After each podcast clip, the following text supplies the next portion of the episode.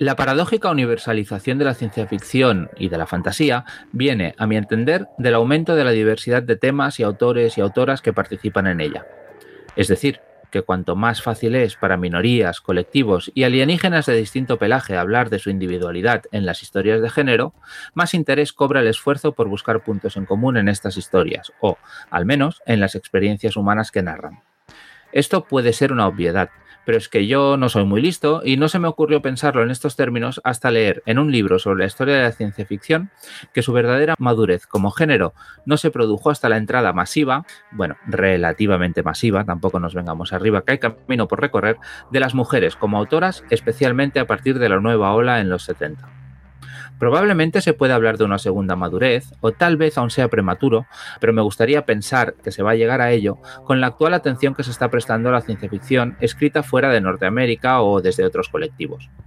No sé vosotros, pero ahora que se cuestionan, al menos en reductos ignotos, tampoco nos engañemos, determinadas iniciativas dirigidas a fomentar la participación de colectivos con algunas dificultades de acceso históricas al género, quiero que mi ciencia ficción sea lo más universal posible. Y eso solo se conseguirá si se eliminan sus puertas, se derrumban los muros y se prescinde de los que se erigen en porteros del género. Eso no son porteros, son matones de discoteca.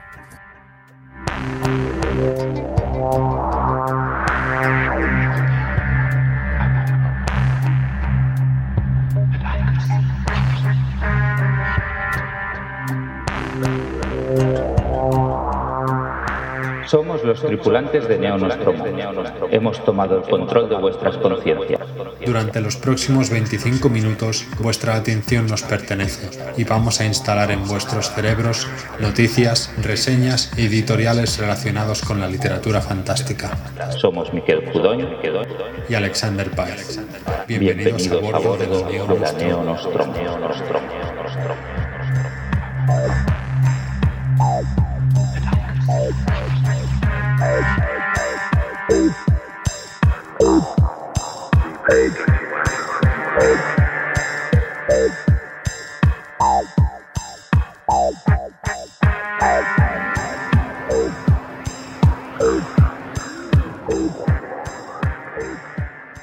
Bienvenidos al Neo Nostromo, a este segundo episodio de la nueva temporada, la segunda temporada del programa. Bienvenidos a la nave.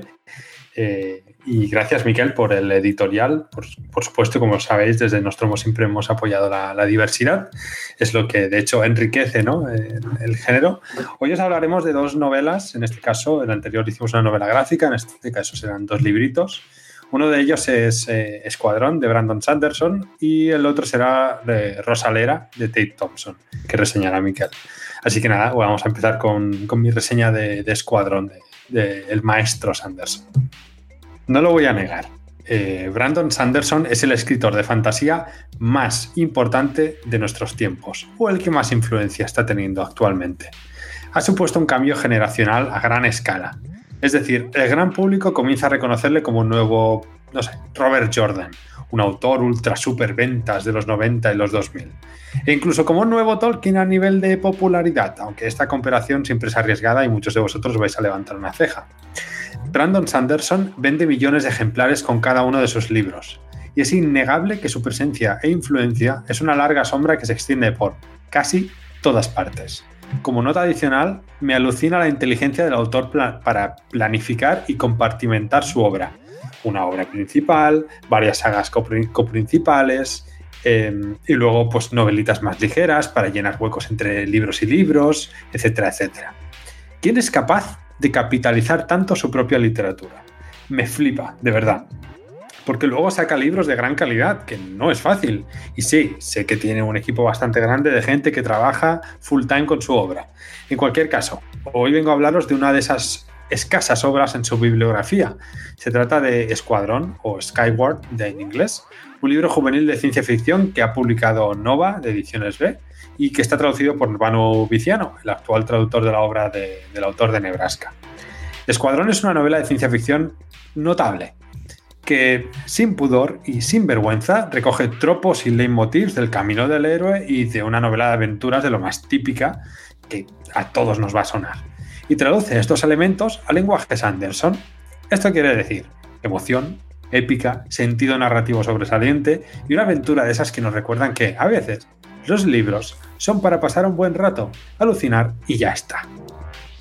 Es curioso como el libro que comienza con esa trama más bien simplona, niña tiene que crecer desde lo más bajo de la sociedad para convertirse en piloto y combatir a los aliens que amenazan a su pueblo y acaba siendo una héroe, bla, bla, bla, el camino del héroe, vaya.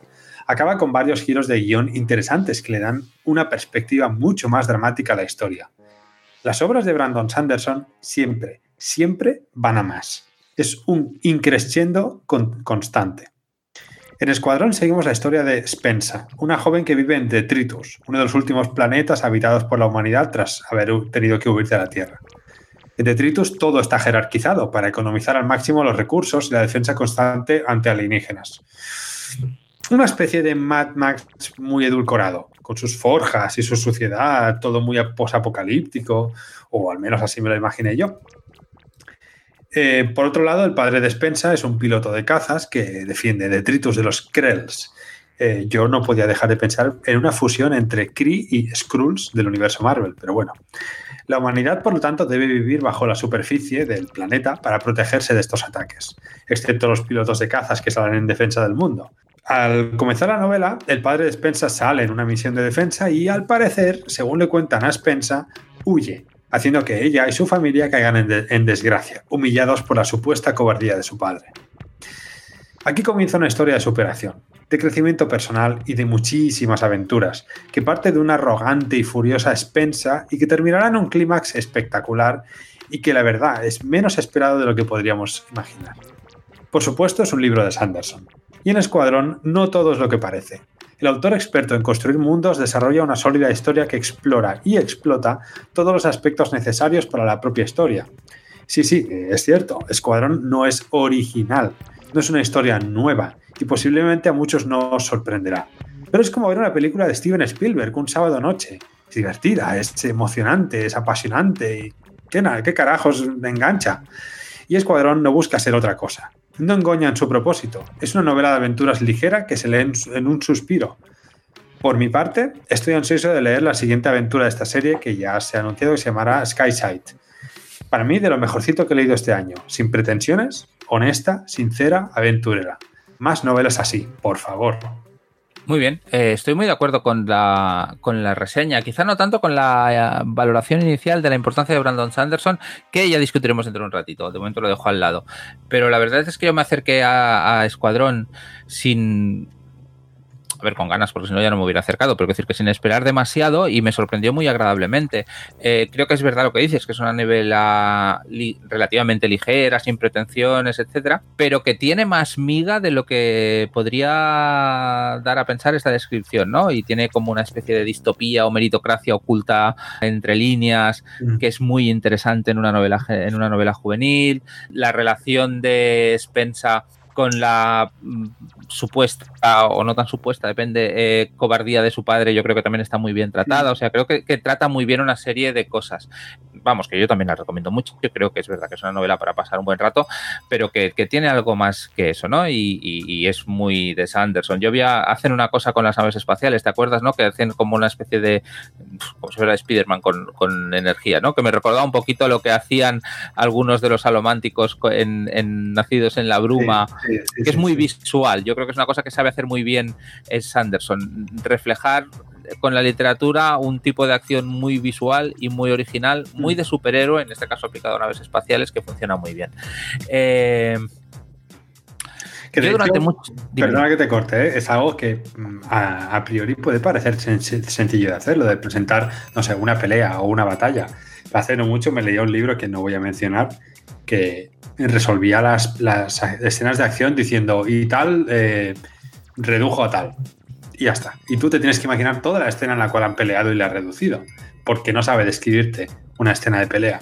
Pero incluso las hay peores, ¿no? De le da un puñetazo y lo esquiva y le da una patada. Y, el escritor se queda tan pancho. Luego tienes a Sanderson que te pone esas escenas tan visuales y dices, ostras, hay una gran diferencia entre hacerlo bien, muy bien, y Sanderson.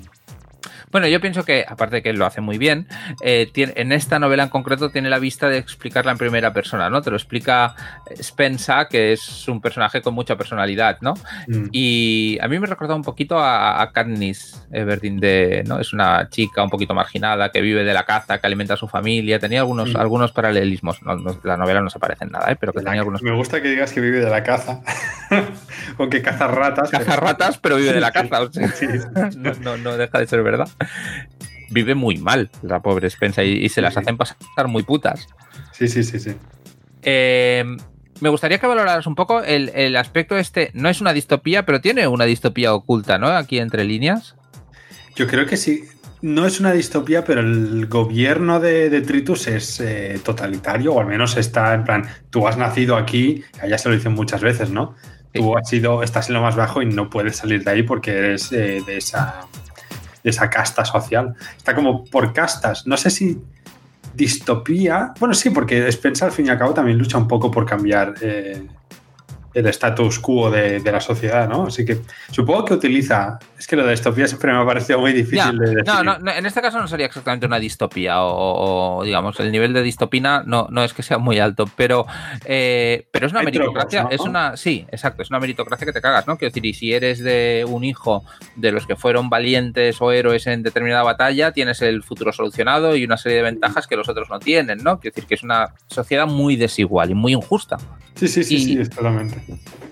Y luego, quizá una cosa que a mí al principio me fastidiaba, me fastidió un poco cuando empezó, aunque luego al personaje le pillé cariño, es en un momento dado aparece una especie de inteligencia artificial que viene a ser el alivio cómico de la, de la novela que está súper, para mí, antropomorfizado, o sea, que le dan una personalidad demasiado humana en algunos aspectos y que yo no podía dejar de pensar, ostras, Sanderson, con lo que te lo estás currando aquí, esto le podías haber cuidado un poquito más. Ya sé que quieres hacerme reír y de hecho es un buen personaje. Vi un, C3PO. Sí, tal cual. Era un, vi un C3PO, totalmente. Alivio cómico sencillo de, de, de Star Wars total. Bueno, no sé. funciona, así que es verdad que es como, ostras, ha sido lo fácil, pero bueno, funciona y al fin y al cabo, no sé, no me sacó de la historia. Me lo creí, fue como, bueno, otra cosita más. Vale. Vale, vale, no, creo que sea, no, creo que sea, tan importante. Vale, vale. No tengo. Yo creo que de las novelas de Sanderson dedicadas a un público más juvenil, es de las que mejor funcionan, de los que ya he leído. Es una novela que recomiendo y que además, aunque es verdad que hay una secuela, tiene la gracia, que eso es algo que Sanderson también hace muy bien. Al menos las primeras entregas, no, he leído la del Archivo de las Tormentas y esa no hablo, pero las primeras entregas de sagas son suficientemente autoconclusivas como para que te puedas quedar satisfecho y no seguir a más, hmm. pero te quedas con ganas de seguir. Yo creo que eso es interesante. El Archivo de las Tormentas no cierra tiene como algunos pequeños arcos que sí, pero no cierra. Pero es verdad que en el resto de series, más o menos, podrías, podría contarte una historia que sí, como, como un capítulo de una serie, ¿no? Que al fin y al cabo es un arco que cierra y luego empieza el otro arco con los mismos personajes, el mismo mundo y tal. Sí, podríamos decir que sí. Y luego para, para, cerrar ya mis comentarios, no tengo nada más que añadir, está la valoración de Sanderson. A mí me gusta mucho, pero siempre tengo la percepción, la sensación de que se confunde popularidad con calidad. Y aunque lo que hace para la cantidad, para el volumen de texto que escribe, la calidad es muy alta, yo soy de los que preferiría que escribiera mucho menos, pero mucho menos, y fuera más original. Mm, ¿Por qué? Ya tienes muchos autores que son muy originales y muy buenos. Y los tienes ahí. Porque siempre tengo la sensación, o muchas veces, de esto ya lo he leído. Me gustaría que fueras un poco más allá. Estás repitiendo esquemas, estás eh, aplicando la misma plantilla y no lo hace siempre. ¿eh? Estoy simplificando mucho porque escribe tanto que es verdad. bueno, hace un poco como hacía eh, Jim Barcher, ¿no? Que dijo en aquella entrevista: Yo tengo que pagar la universidad de mis hijos y voy a escribir hasta que me dure.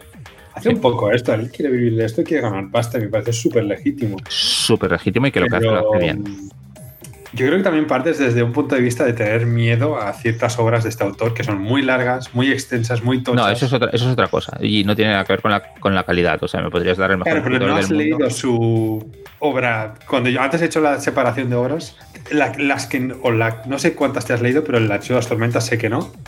Y es la gran novela. Es una novela extremadamente profunda, súper bien escrita y que se diferencia una barbaridad de, ya, otras novelas. Me, da una pereza eh, mortal empezar la serie, pero no es miedo, es, pura pereza. Yo he, leído cinco de la saga de Nacidos en la Bruma, ¿no? De las dos trilogías, el Antris, las de Legión, casi todas, la última que ha salido no, las del Alma del Emperador. Yo sí creo, lo digo totalmente convencido, ¿eh? que es eh, el, gran autor de fantasía o de los grandes autores de fantasía de, la época que, estamos viviendo. duda cabe de que es importante, pero no sé. Yo creo que lo vamos a.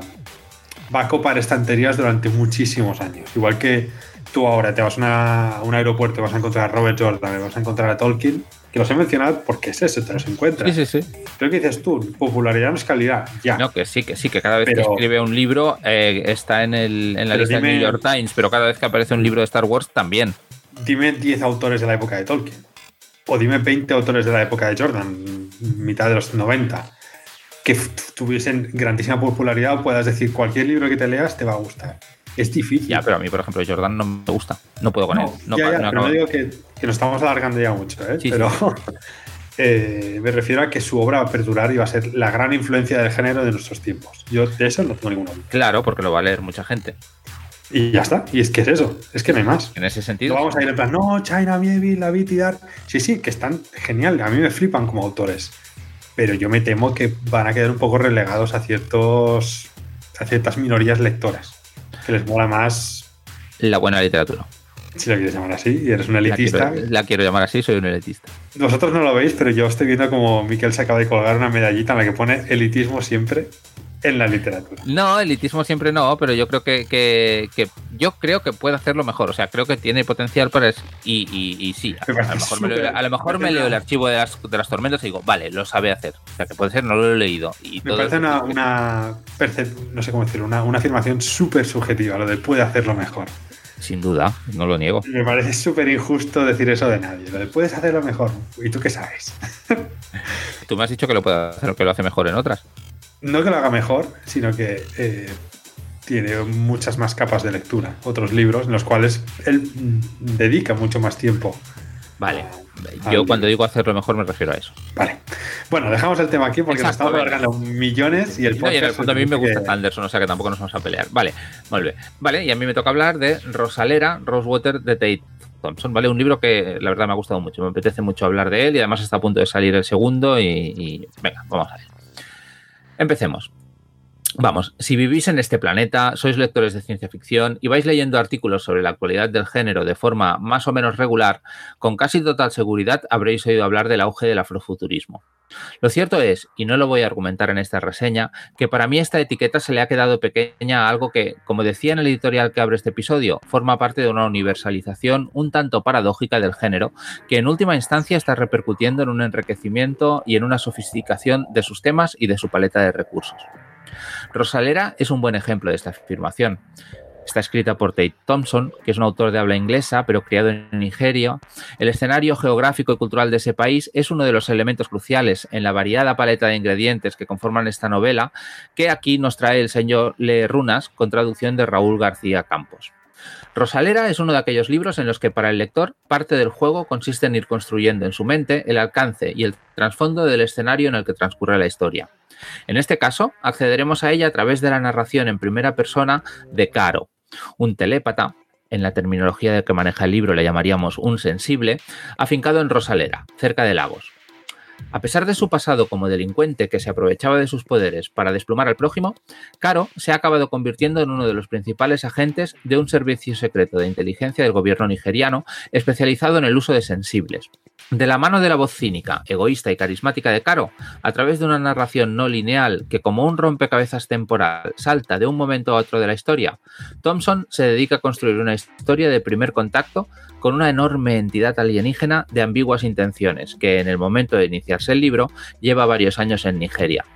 De hecho, y no revelo nada que no se diga en el planteamiento inicial, es la adoración casi religiosa de una parte de la humanidad hacia la críptica entidad lo que motiva la aparición de la localidad de Rosalera, igual que es la llegada del alien lo que convierte el mundo en lo que es en el libro, telepatía incluida. Y dejadme que hable un poquito más de la telepatía, puesto que es uno de los aspectos más originales de la novela desde el punto de vista de la ciencia ficción, y en cierta manera es la piedra angular del mundo narrativo construido por Tate Thompson.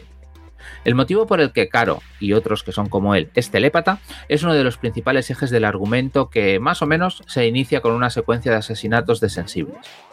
La naturaleza de la telepatía, el papel que juega en la trama y la justificación de su fundamento, digamos, fisiológico, es muy interesante y da pie a algunas de las páginas más coloristas del libro. En otras reseñas se ha utilizado la etiqueta biopunk para describir Rosalera, y el motivo tiene mucho que ver con la base imaginativa de los poderes de Caro, con la explicación más o menos científica propuesta por el autor. En el mundo de Rosalera, desde que existe el alien, existe una forma de telepatía vinculada a la idea de xenosfera, una especie de equivalente mental del ciberespacio al que solo los sensibles pueden acceder, y que como recurso narrativo abre la puerta a algunas escenas visualmente muy potentes y siempre interesantes, aunque sin embargo tienen un punto de todo vale que si eres maniático rechina un poco. De cualquier manera, esa parte del libro es un caramelito, mola y le da mucho color a Caro. Aunque Rosalera es una novela con mucha personalidad, la verdad es que a ratos da un poco la sensación de ser un collage de elementos que ya se han visto con anterioridad. Resulta fácil ponerle etiquetitas a determinadas partes del texto. Tenemos la sección Aniquilación, Vandermeresca, su trocito de novela de zombies, su zona neuromántica. En ese sentido, el libro es un poco como el monstruo de Frankenstein, y en algunos aspectos se ven las costuras que unen los diferentes pedazos. Pero el conjunto funciona, y funciona de forma equilibrada, la trama atrapa, los personajes son interesantes, también los secundarios, que aquí no he mencionado, pero quedarían para hablar un rato de ellos. Sabe dar la sensación de profundidad más allá de la aventurilla y dibuja un mundo atractivo y original. En la estructura temporal no lineal también se ve un poco demasiado la mano del autor dirigiendo la trama, y eso le resta algo de naturalidad, pero consigue imprimirle ritmo a la historia, introducir variedad y ayudarnos a conocer, quizás demasiado, a Caro. El estilo de la prosa de Thompson es eficaz, sin nada especial a destacar. En conjunto, la novela ofrece una historia de ciencia ficción que a menudo fascina y que saca partido de un escenario africano que le da mucho color y que aumenta las resonancias de primer contacto alienígena.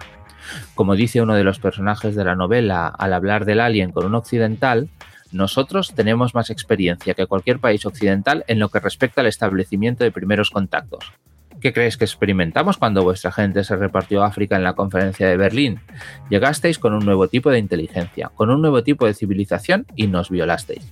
Pero seguimos aquí. Es solo uno de los ejemplos de lo que puede aportar la ciencia ficción africana al género. No dejéis escapar este libro, de verdad. Muy bien, la verdad es que tengo muchísimas ganas de, leer Rosalera, eh, pero todavía no, he podido ponerme con él. Y de hecho ya he visto que por ahí el, segundo libro y tal, y, y, lo que cuentas ahora me parece súper interesante. La verdad es que tengo poquitas cosas a comentar, excepto me interesa que dices que se ven las costuras de, la novela Frankenstein, ¿no? Mm. ¿Cómo une Neuromante, Aniquilación y novela de zombies? O sea, es spoiler contarlo porque me parece súper interesante estos tres conceptos en un solo libro. La parte de Neuromante no es por la parte de ordenadores, sino por lo que he hablado de calle la chenosfera, ¿no? Representa que mm. los, y se puede decir esto, eh, la gente que es sensible, la gente que es capaz de acceder a los pensamientos de los demás, en realidad a donde accede es a una especie de inconsciente colectivo que tiene un aspecto visual, ¿no? Y es como un poquito, un poquito como un sueño lúcido, ¿no? En el que tú cuando accedes, según tu habilidad, según tu capacidad, puedes de alguna manera imponer tu realidad, ¿vale? Y tiene diferentes niveles y en algunos niveles, digamos, están muy cerca de nuestra realidad y en algunos niveles te acercas mucho, mucho, mucho a la metáfora, ¿no? Y, mm. y allí pues pasan cosas que no son sobrenaturales, pero casi. Y pasan cosas que en realidad en Neuromante un poquito pasaban en cierta manera. Tampoco quiero entrar mucho en detalle, ¿no? Entonces, el, realmente la etiqueta de biopunk como derivada de cyberpunk es muy correcta porque aquí no hay sí que hay tecnología, vamos, pero no, es lo importante, no, es que haya ordenadores, pero en la práctica lo que hacen con, con los pensamientos es muy parecido a lo que hacen en Neuromante con los ordenadores y con el acceso cibernético, ¿no? Eso por un lado. Los zombies es, bueno, porque hay zombies básicamente. O sea, a lo largo de la novela, en determinados momentos, aparecen zombies, que no se llaman zombies, pero son zombies, ¿no? No me lo esperaba para nada, ¿eh? La verdad, cuando, cuando leía sobre el libro, o sea, de verdad que no sabía que había zombies y me acabas de dejar. La, idea, la idea es, y eso se ve en el primer capítulo, primeras páginas, o sea, que se puede decir es que allí donde está el alien, ¿no? Que es como una cúpula que ocupa Rosalera y en torno a la cual ha, aparecido la ciudad, cada X tiempo se abre la cúpula, ¿no? Y no sabes lo que hay dentro, pero la cúpula se abre. Mm. Y, y, entonces desprende una serie de cosas que arreglan a la gente. Si tú estás enfermo y tienes Alzheimer, te curas. Si tienes un brazo roto, te curas, ¿no? Es como un Lourdes eh, que funciona, ¿no? Un milagro de Lourdes. y, si, y si estás muerto, te conviertes en zombie. ¿Pero entonces en zombie malo o en zombie neutral? Eh, en zombie. Zombie zombie. Zombie. Depende, ¿eh? Es decir, que sí básicamente. Y la otra, y la otra, ¿cuál era? Había otra cosa, zombies, el neuromante no, lo de aniquilación entiendo que es la cúpula. Aniquilación es la cúpula, tal cual, sí. Lo que hay dentro de la cúpula lo llevamos a llegar a ver, pero... Mm. Eh, he visto que utilizas mucho la etiqueta biopunk, pero yo he leído muchas reseñas. No, yo, no, yo a mí no me gusta, ¿eh? pero, pero digo que sí la, mencionas, la mencionas. Sí. Pero he visto que se utiliza mucho la etiqueta eh, afrofuturismo para este libro. Sí. Pero el autor es de Londres, ¿no? Nacido en Londres. el autor es nacido, en Londres, pero de pequeño, por lo que he leído, fue vivió en Nigeria casi toda su infancia y buena parte de su ah, adolescencia. Pero eso pasa mucho en el afrofuturismo. Yo creo que, por lo que yo sé, que muchos autores que o autoras muchas veces que están consideradas afrofuturistas en realidad a día de hoy viven en Nueva York. Entonces es de ascendencia nigeriana él. Pero él es sí, además de una, De una etnia concreta que creo que son los, Yoruba o, él escribe en inglés. Ah, vale, vale, vale. vale. Pensaba que era británico normal, es que no, sé cómo es. normal, eh, no sé. Eh, a ver, el señor ha estudiado en Londres y ha... Vale, vale, ya me queda claro. No, porque no entendía la etiqueta afrofuturismo que por mucho que escribiese una novela eh, ambientada en África, pues yo qué sé, me parece un poco raro, pero ahora lo entiendo. Yo tengo la sensación que el afrofuturismo es estrictamente hablando es otra cosa, ¿eh? y que nos presenta más y que, y que además el afrofuturismo, aunque hablamos mucho de la ciencia ficción, en realidad no surge de la ciencia ficción, surge de la música y surge de otras expresiones de arte, ¿no? En las cuales se imaginan un futuro africano que tiene un componente de ciencia ficcional, pero que no surge de la literatura. En cambio, entonces, está claro que esto está emparentado con eso, no, no, no cabe la menor duda. Pero yo creo que va un poquito más allá. Yo creo que es una etiqueta que creo que no es exactamente lo que el, el afrofuturismo era. Y aquí, mm. cualquiera que sepa más que yo me puede corregir. Es decir, que es una impresión.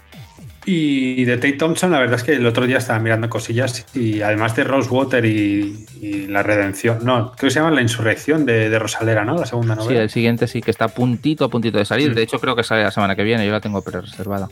Además de esto, tiene un par de novelas de fantasía, terror, crimen llamadas Los asesinatos de Molly Southbourne en, en Tor.com, las novelitas estas cortas de Tor.com. Que era un chapbook, ¿no? Decían. Sí, tiene dos de 70, 80 páginas cada una y tienen súper buena pinta, la verdad. El, autor es más o menos novel, ¿no? Entre comillas, acaba de llegar como aquel que dice, pero, pero tiene cosas súper potentes y muy, muy interesantes, la verdad. Tiene otra que se llama Lobo, Wolf, o algo así. Tiene, tiene la de los asesinatos de los y otro. Eh, now, que sería como mandíbulas. O sea, G-N-A-W, Now. Es como la mandíbula, el mordisco, no sé. Sí, el mordisco. Pues nada más que añadir, Miquel. Vale. Tengo ganas de leer Rosalena. Te va a gustar. Así que nada, para terminar el programa, pues vamos a acabar con una, con una frase de, de Escuadrón, de Skyward, de Brandon Sanderson, que dice así: La gente necesita historias, nos traen esperanza, y la esperanza es real.